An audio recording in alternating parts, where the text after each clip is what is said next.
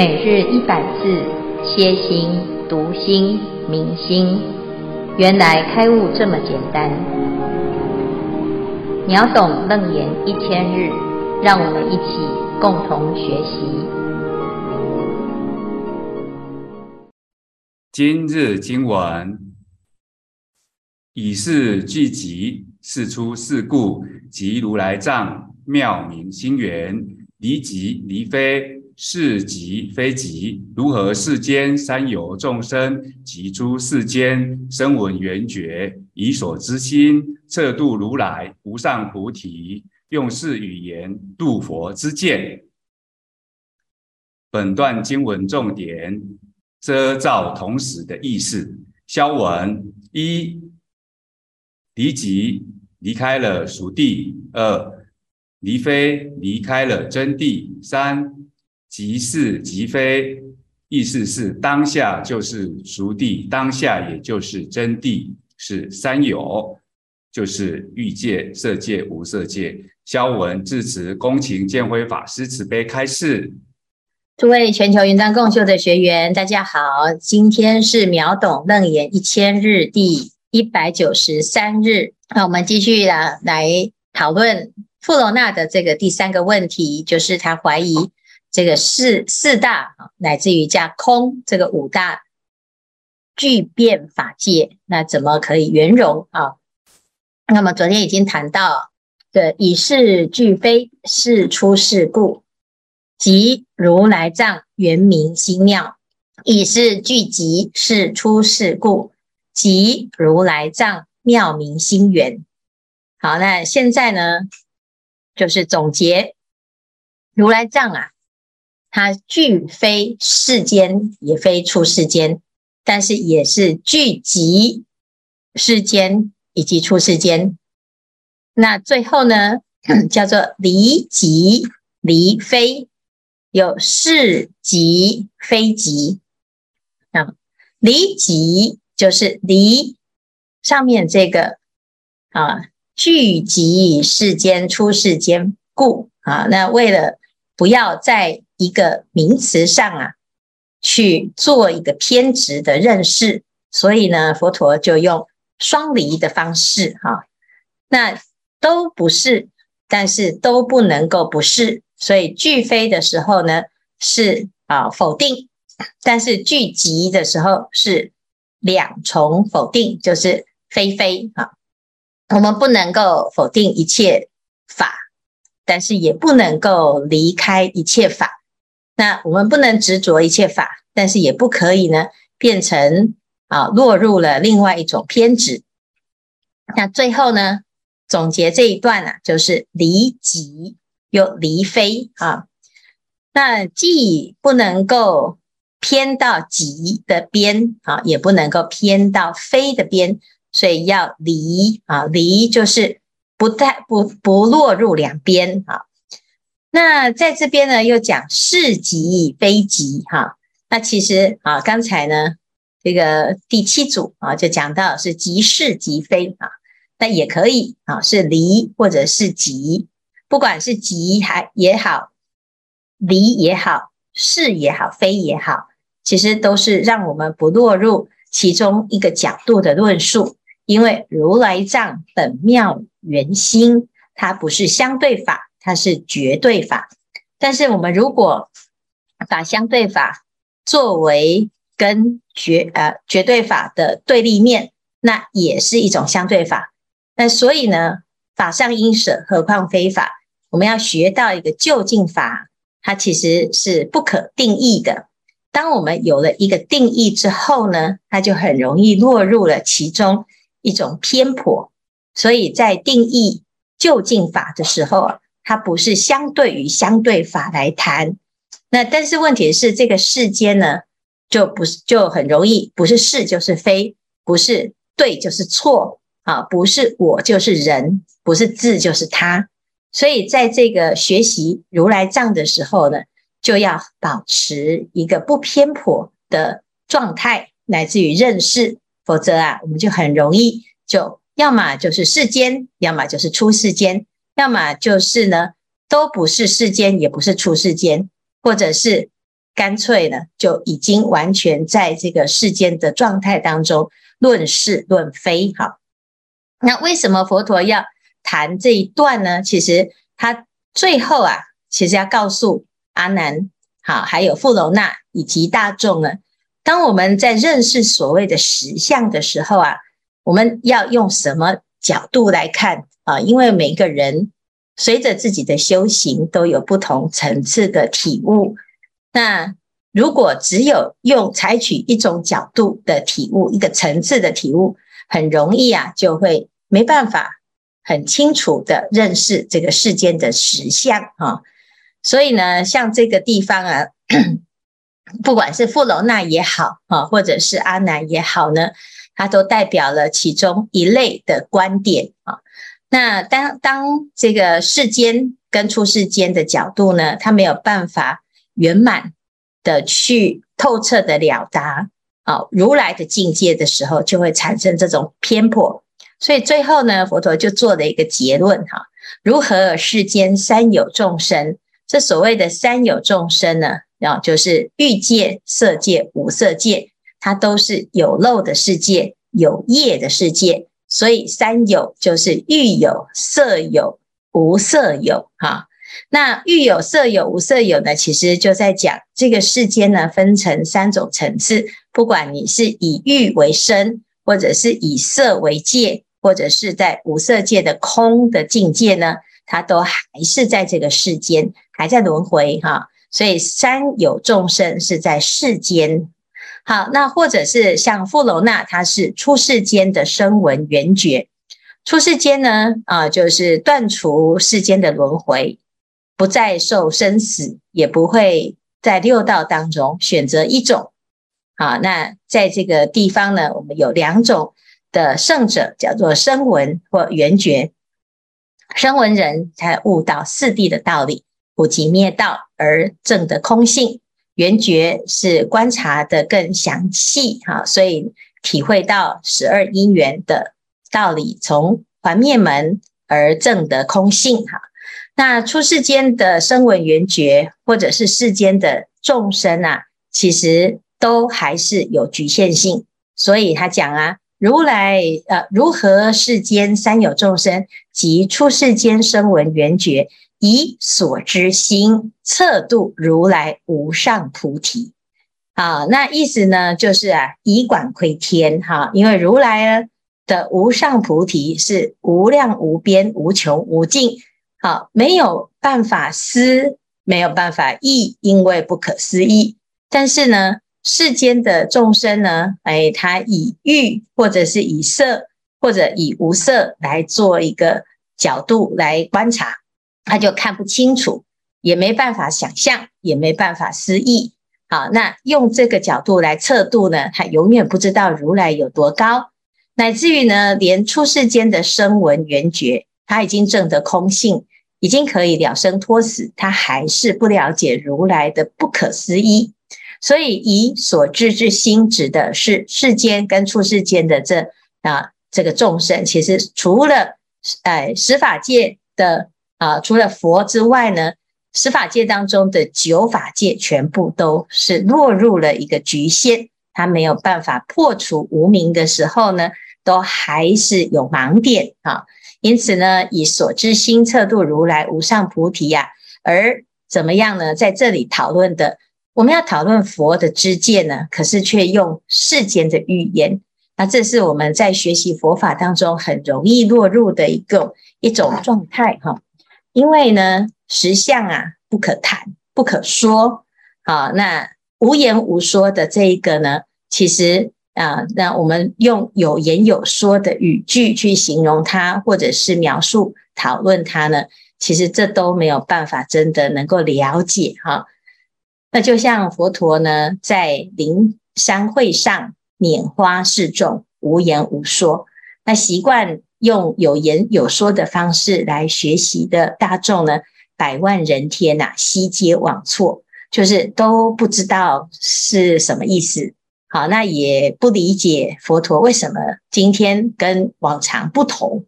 好，唯有摩诃迦叶啊，大迦叶啊，啊，破颜微笑，啊，回报以微笑。这微笑呢也没办法描述到底你在笑什么。啊，那事实上呢，佛陀在这个时候啊，就讲了：无有正法掩藏，涅槃妙心，实相无相，微妙法门，不立文字，教外别传。啊，那这个是诸佛所证的境界，它是没有办法描述的哈，也没有办法用文字来传达完整的意思。那因此呢，当我们要来认识这件事情的时候啊，诶，他就要要知道哦，虽然是不可思不可议，但是总是不可能每一个人都用拈花的方式来表达哈。那所以呢，在《楞严经》里面呢，谈论这么多，这时候佛陀就开始慢慢的点出我们的语言的局限性。所以啊，虽然是这个很认真的在谈哈，也讲得很透彻，甚至于谈到大家都已经进入了一种啊很迷惑，越听越不懂哈。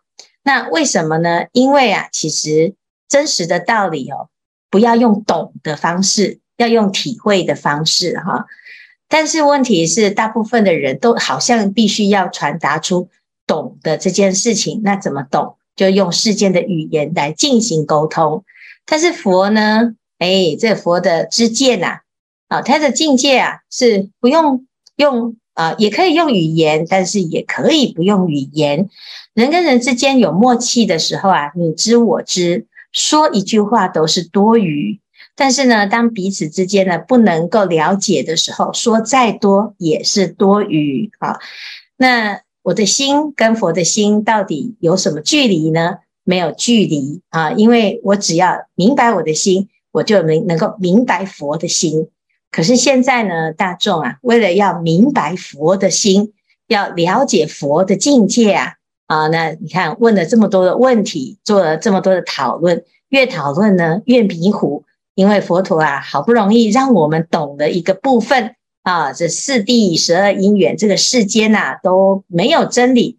我们终于呢要逃离这个世间的时候，佛陀又说：“哦，逃离也不是办法哈，因为呢真理就在世间啊，你只要不迷，就是出世啊。出世间呢，呃，即使你要去另外找一个世间呐、”你你认认真的去否定所有的世界，你也找不到一个出世间哈，所以这个就是一个问题了。我们其实不太容易用自己所认识的心来测度如来的无上菩提，但是现行的工具呢，却只有这样啊。就像说我们现在呢要了解文言文啊，就有一种隔碍。当初呢佛陀要讲法的时候，他的语言三昧啊，就是应以何身得度，即现何身。他不只是懂世间的语言，他还可以呢。佛以一音演说法，众生随类各得解，连鬼都能够听得懂。那这难道佛陀说的是鬼话吗？但是鬼要怎么懂呢？啊，天人要怎么懂呢？那人间的人呢？不同国家的语言啊，种族，它有不同的表达方式，还有。啊、这些语言的形式也都有不同。那这个时候呢，我们就会知道，如来的智慧的确是不可思议。可是我们现在在学习佛法，用什么呢？就是用我们会的语言。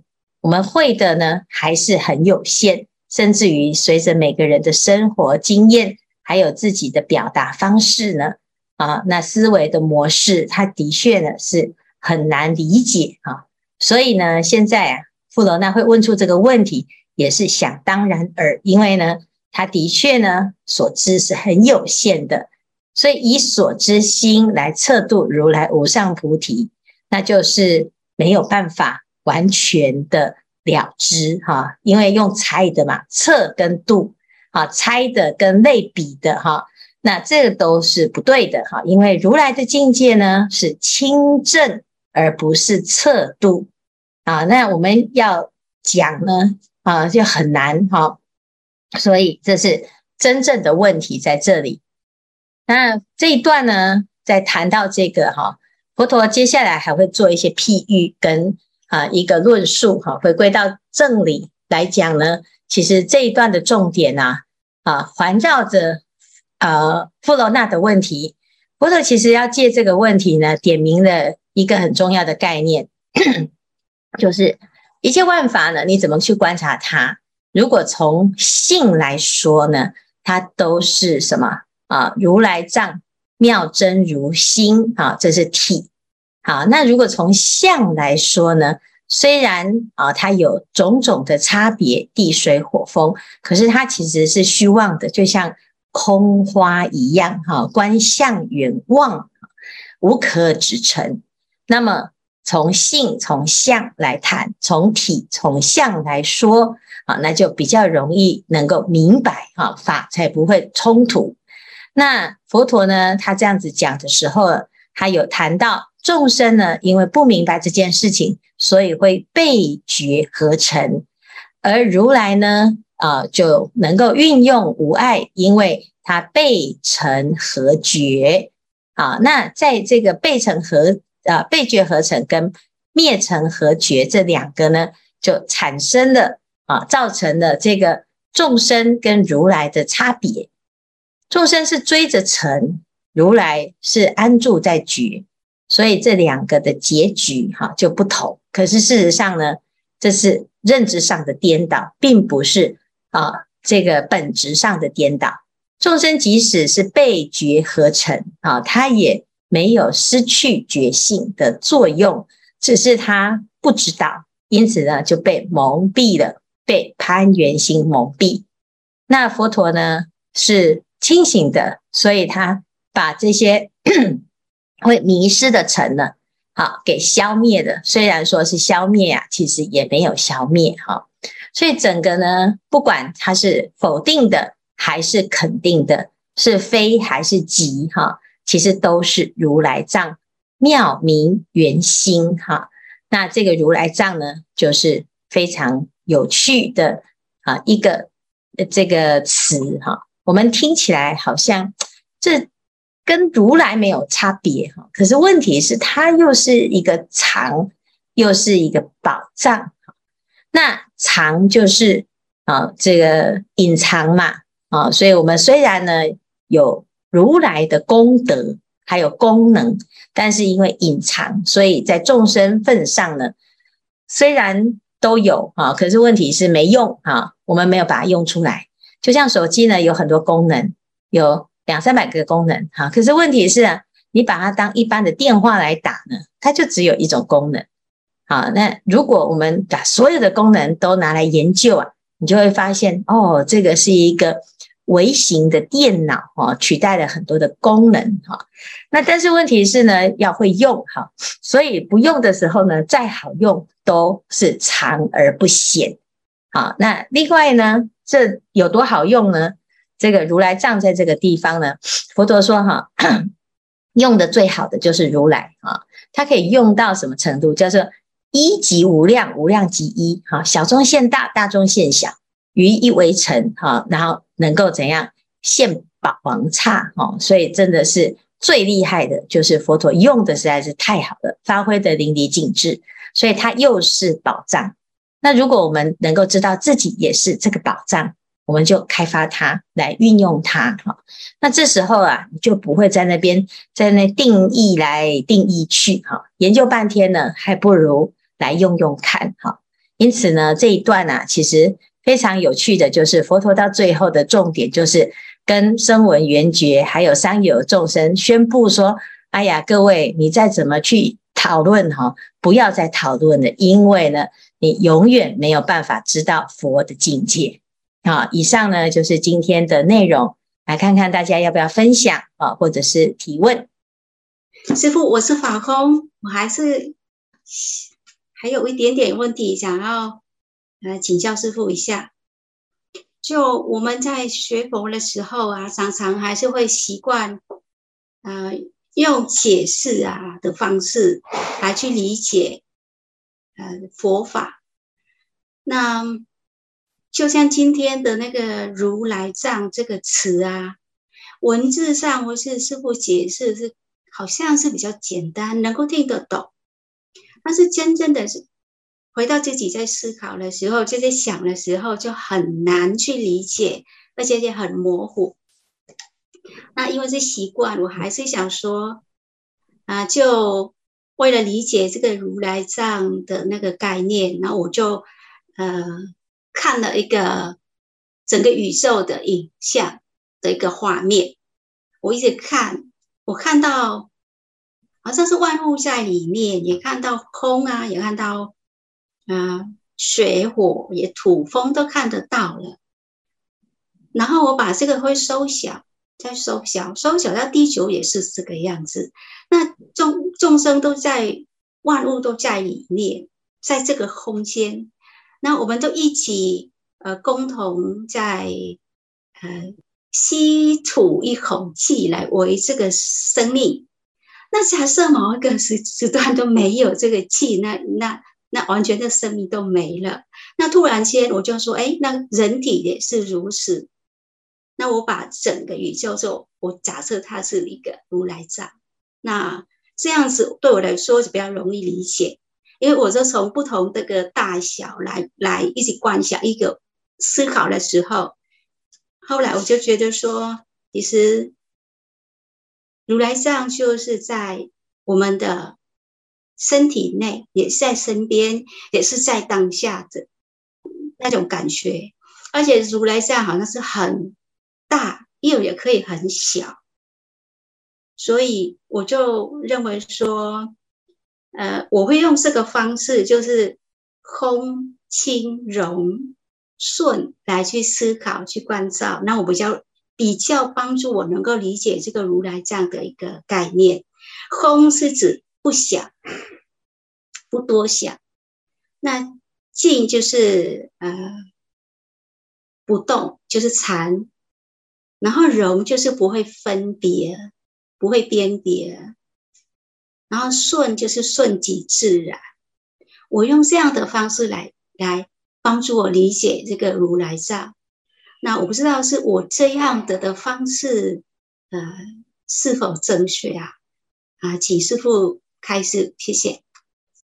你这方式可以啊，但但是就是我们真的要用世间的语言哈，入佛之见，这个又会陷入一种盲点哈，因为每一个人习惯用的语言都是不一样的，用的工具也不同哈，所以呢，我们应该是慢慢的去啊，用修正的方式去证明，而不要用想象。那也不要去找很多资料来帮助自己，因为过去啊，我们想想看，在佛陀那个时候，他没有那么多的资料哈，也没有那么多的诶语言啊，他就是很简单，怎么样能够了解这件事情呢？你看佛陀的学习的过程啊，啊，他没有一直不断去追逐文字，他花了大量的时间在修禅定，大量的时间在弘扬教理。在行菩萨道，他每天每天做的事情啊，他不是坐在书桌前一直研究，而是每天都用他的双脚走进社卫国，走在这个世间，每天遇到各式各样的人，跟各种不同的人接触。好，那他是一个老师，但是他不用教材，所有的比喻都是日常生活当中很简单啊，也许是一颗阿摩罗果。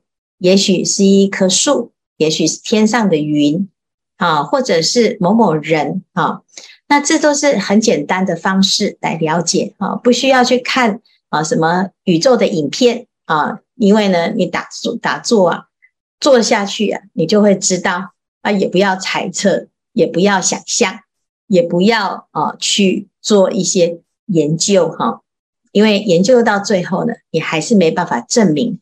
只有在甚深禅定当中，你才可以证明对还是不对。即使你现在提出来啊，你问师父这样子是对还是不对啊？我可以说你对，也可以说你不对。但是说对又如何？说不对又如何？我们还是不知道。所以呢，不要用知道啊这件事情作为我们的目标，应该要用什么？就是诶，这个佛陀啊，他跟我们讲。即心即佛啊！如来藏是什么？就是我们的心，不是别人的心，不是宇宙的心，不是佛的心，是我们自己的心。我们不要用自己的心去猜别人的心，要用自己的心证明自己的心。好，那因为只有你在这个修行上多花一点功夫做这件事，而不要做 research 啊，不要做这些资料的累积，你才不会到最后就迷糊了。因为很多的定义呀，啊，我们喜欢追求学术，乃至于很多的资料，哈，它只是找你自己麻烦啊。那充其量就是你感觉好像比较容易讲，那讲完的呢，你终于理解它，可是我们在讲解给别人听的时候，又让别人陷入困难，好，所以呢，我们自己呀就要很发心，哈，就是把这些所有的语言文字啊。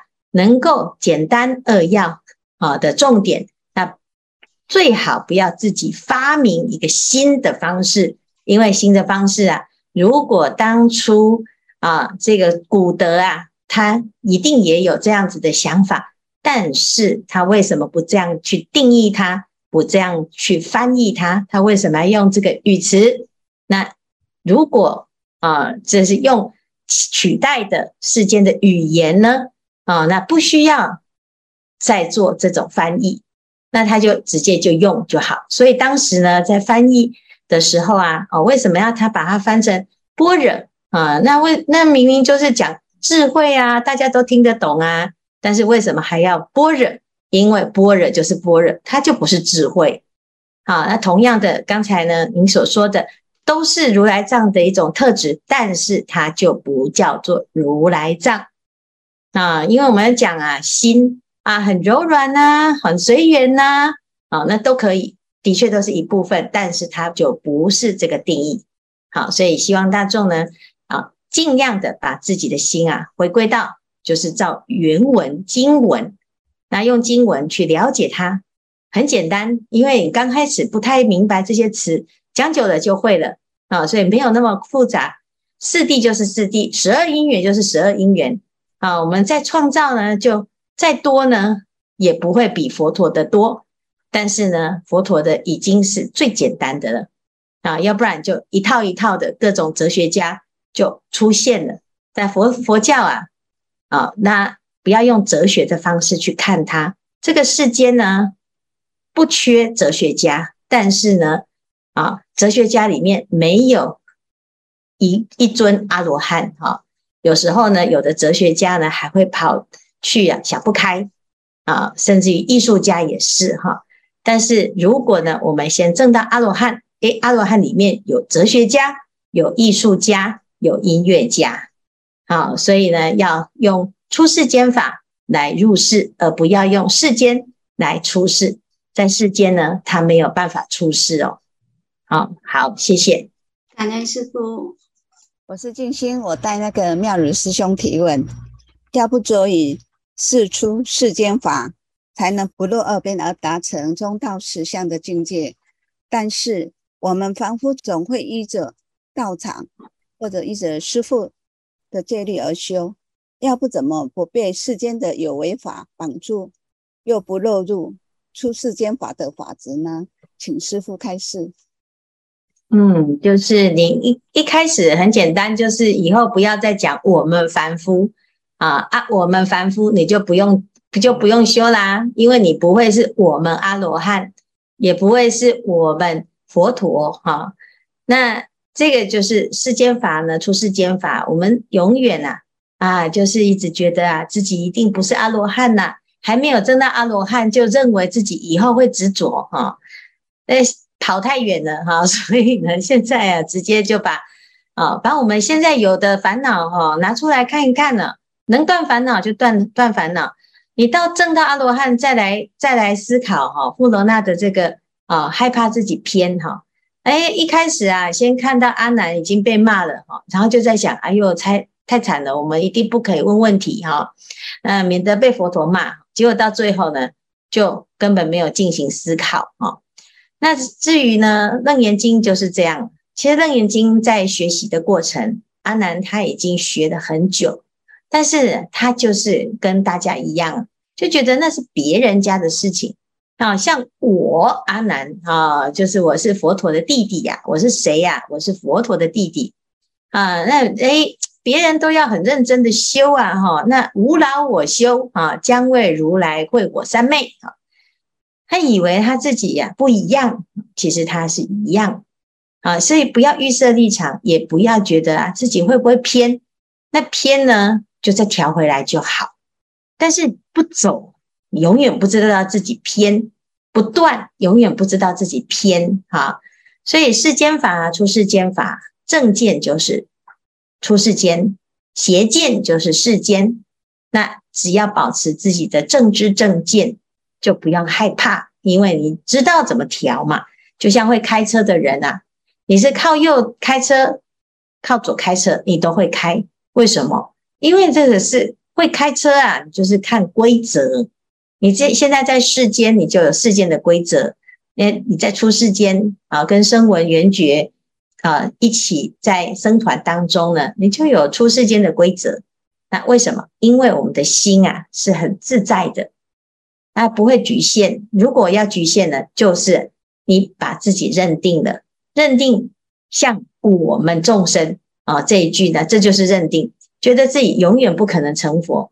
也不可能像声闻缘觉那么厉害，那就是先不要想，先解决现在的烦恼、现在的问题啊。那到时候呢，自然就有该修的法门会出现啊。你现在还没有上学，就已经在想那个研究所啊、博士啊要怎么办？那个要题目要怎么出啊？要去哪里收集资料啊？那有一点太远哈。虽然我们希望呢，以这个啊，最就近的、最高的为目标啊，但是呢，还是要一步一步的啊，因为呢，我们现在认认知自己还是一年级，那你就先把一年级的学好，先不要担心到国中、到高中哦，那那个数学那么难怎么办？